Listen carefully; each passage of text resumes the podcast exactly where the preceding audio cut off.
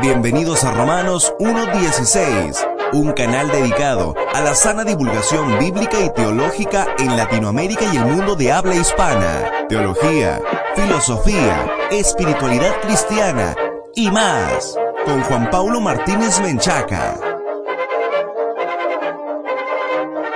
Bienvenidos queridos amigos a un nuevo programa de Romanos 1.16. Yo soy Juan Paulo. Si esta es la primera vez que escuchas Romanos 1.16, te queremos invitar a que visites nuestro sitio web oficial en www.jpaulomartinez.com para que descargues un montón de recursos gratuitamente que te van a equipar mejor para enfrentar los desafíos que presenta la posmodernidad. Romanos 1.16 existe gracias al apoyo de los patrocinadores que están hombro con hombro con nosotros en esta tarea de divulgación bíblica y teológica en el mundo de habla hispana. Te puedes unir desde un dólar al mes en www.patreon.com diagonal J. Paulo Martínez.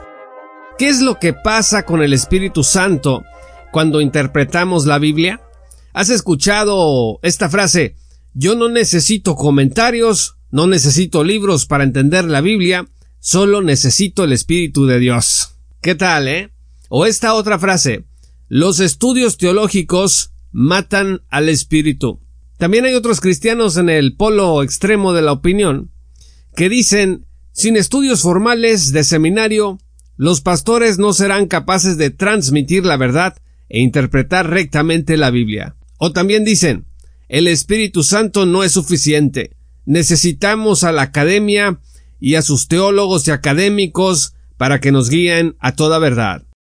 En este programa vamos a compartir seis cosas que nos van a aclarar la relación que existe entre el Espíritu Santo y la interpretación bíblica.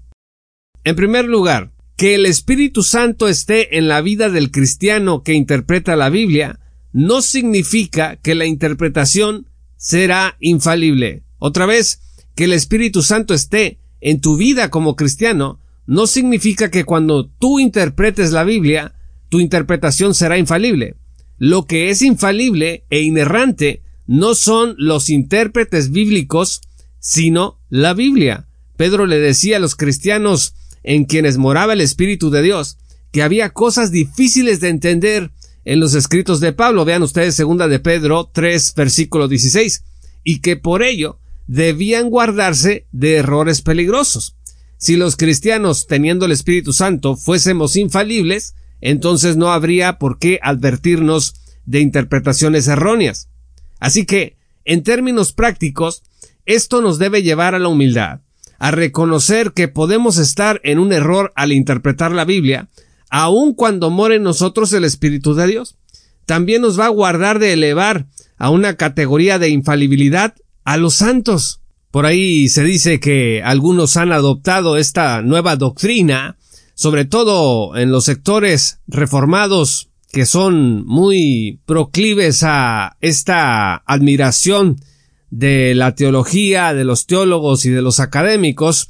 Se dice que algunos han empezado a adoptar la doctrina de la infalibilidad de los santos, es decir, a creer que algún maestro, teólogo o pastor jamás se equivoca al interpretar la palabra de Dios. Bueno, estimados amigos, este primer principio o verdad en relación al Espíritu Santo y la interpretación nos deja claro que, aunque el Espíritu Santo esté en nosotros, nuestra interpretación no será infalible. En segundo lugar, que el Espíritu Santo ilumine nuestra interpretación como cristianos no significa que Él nos revelará algún significado oculto en el texto. A ver, a veces algunos cristianos nos volvemos místicos. Esperamos que la morada del Espíritu Santo en nosotros nos abra un tercer ojo para ver lo que otros no ven en el texto bíblico. Pero fíjense que el Espíritu de Dios no trae nueva revelación ni ofrece a algunos alguna especie de llave secreta a un conocimiento que la Iglesia no ha descubierto aún. El Espíritu Santo siempre ilumina nuestra lectura bíblica de acuerdo a su significado literal y normal de la Escritura. En Deuteronomio 29:29 Dios advirtió al pueblo de que las cosas secretas no son asunto suyo, sino asunto del Señor. No debemos pretender, por tanto, alcanzar una sabiduría que no nos ha sido revelada en la palabra. En tercer lugar, el Espíritu Santo no arrojará la misma luz sobre nuestra lectura bíblica si vivimos en pecado. Lo voy a repetir. El Espíritu Santo no va a arrojar la misma luz en tu lectura bíblica si vives en pecado. Nuestra mente debe estar en armonía con el Espíritu de Dios, pues para que tengamos una interpretación más precisa y completa del texto bíblico. Podemos ver muchos casos en que ante el pecado los cristianos tienden a buscar justificación a su conducta, buscan quienes les den la razón. Aunque el texto diga algo que es claramente un pecado, se resisten y escarban en la erudición y la teología para ver quién pueden hallar que opine a su favor. Otras veces, simplemente el pecado va contristando de tal forma al espíritu que nuestra interpretación se vuelve superficial, acartonada, sin un efecto transformador. Actualmente hay mucho odio político en el mundo, hay mucha división ideológica y hay muchos cristianos que se están dando la licencia de odiar a sus contrincantes políticos e ideológicos. Pero Jesús no ordenó odiar, sino amar. Pero estos cristianos están hallando la forma de leer en la Biblia algo que no está allí, pero que los justifica. En este punto todos tenemos que reconocer que el Espíritu Santo no está con nosotros en nuestra interpretación hacia el odio y la división. Si tu interpretación bíblica te está dando licencia para odiar, para acosar, para generar violencia, para generar animadversión contra tu prójimo, quiero decirte que aquí hay una deficiencia de parte de tu interpretación en donde el Espíritu no va a poder darte la luz que tú necesitas. Primero, tenemos que cambiar. En cuarto lugar, tu interpretación de la Biblia te va a guiar a la verdad cuando el Espíritu Santo esté dirigiendo todo el proceso en tu vida. Fíjense lo que dice Juan 16 versículo 13. Pero cuando venga el Espíritu de la verdad, Él los guiará a toda la verdad, porque no hablará por su propia cuenta, sino que dirá solo lo que oiga y les anunciará las cosas por venir.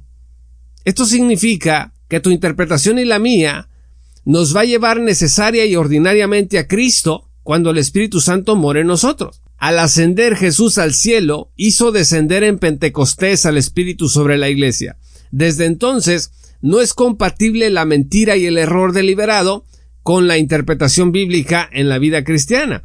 Roy Besuk dice que cuando tú y yo nos apropiamos de las escrituras en nuestras vidas, es pues cuando las aplicamos que es la finalidad de toda interpretación bíblica cristiana sana. A veces no es que el texto sea difícil de entender, sino que es difícil de aplicar en nuestras circunstancias, pero tenemos que confiar en Dios. En quinto lugar, al interpretar la Biblia, el Espíritu Santo no opera normalmente como si fuera una intuición repentina. A ver, esto significa que la interpretación bíblica es un proceso, no una revelación inmediata. El Espíritu va ensanchando nuestra comprensión del texto bíblico de manera paulatina, nos va ayudando a comprender poco a poco lo que dice el texto. Tal vez alguno piense que un día de repente el Espíritu Santo le va a comunicar la verdad sobre algún asunto de la Escritura. No sé, alguien puede tener la duda de quién escribió Hebreos y estar orando para ver si un día, de buenas a primeras, el Espíritu de Dios le comunica quién lo escribió. Pero esto es no ser realista, porque a lo largo de los siglos la Iglesia ha comprendido las verdades de las Escrituras, no por ósmosis o algún método secreto inexplicable, sino a través del continuo estudio y meditación de la Escritura. La luz que el Espíritu de Dios da, no la da por arte de magia o a través de alguna forma misteriosa. Si hay algo de la Biblia que aún no comprendemos, lo cual es seguro, hay que tener paciencia y seguir estudiando, usando todas las herramientas que tengamos al alcance, pues como diccionarios, comentarios, videos o podcasts sobre el tema, el Espíritu Santo nos cubrirá con su luz durante todo el proceso. Finalmente, en sexto lugar, ya que el Espíritu Santo ha sido dado a todos los cristianos, eso significa que todos los cristianos, sin excepción, repito, significa que todos los cristianos sin excepción, al interpretar la Biblia, pueden acceder a la verdad. En algunas sectas se dice que solo unos cuantos privilegiados tienen acceso a la verdad y al conocimiento. Pero esto en la Iglesia no es aplicable, amigos. Durante el primer siglo, por ejemplo, en la dispensación de la iglesia hubo un grupo de personas llamadas gnósticos que decían que la salvación no se obtenía por medio de la fe, sino por medio de un conocimiento, la gnosis, superior espiritual.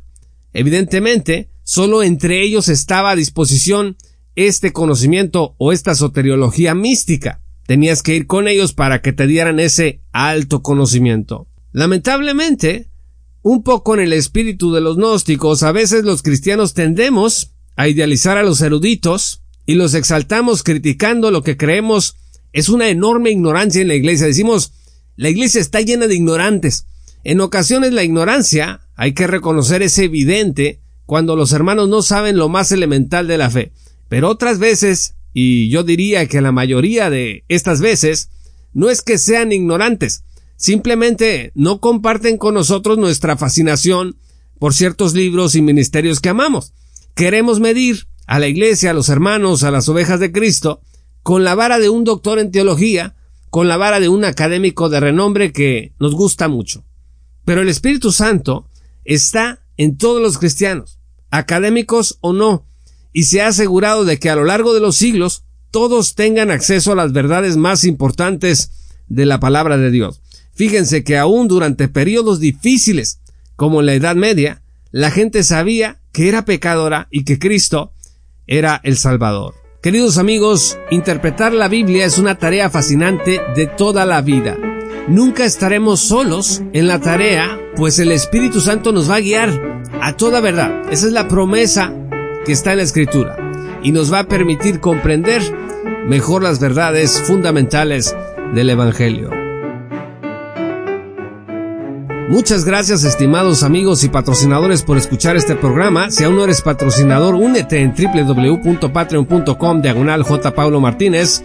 Vas a acceder a muchos recursos exclusivos y estarás hombro con hombro con nosotros en esta tarea de divulgación bíblica y teológica para la gloria de Dios. No lo dudes y únete hoy desde un dólar al mes a nuestra gran comunidad. Yo soy Juan Paulo de Romanos 1.16. Muchas gracias por haber escuchado este programa y que el Señor los bendiga hasta que volvamos a encontrarnos. Esto fue Romanos 1.16 con Juan Paulo Martínez Menchaca. Únete como patrocinador y apoya la sana divulgación bíblica y teológica en América Latina. Búsquenos y síguenos en nuestro sitio web oficial, redes sociales y otras.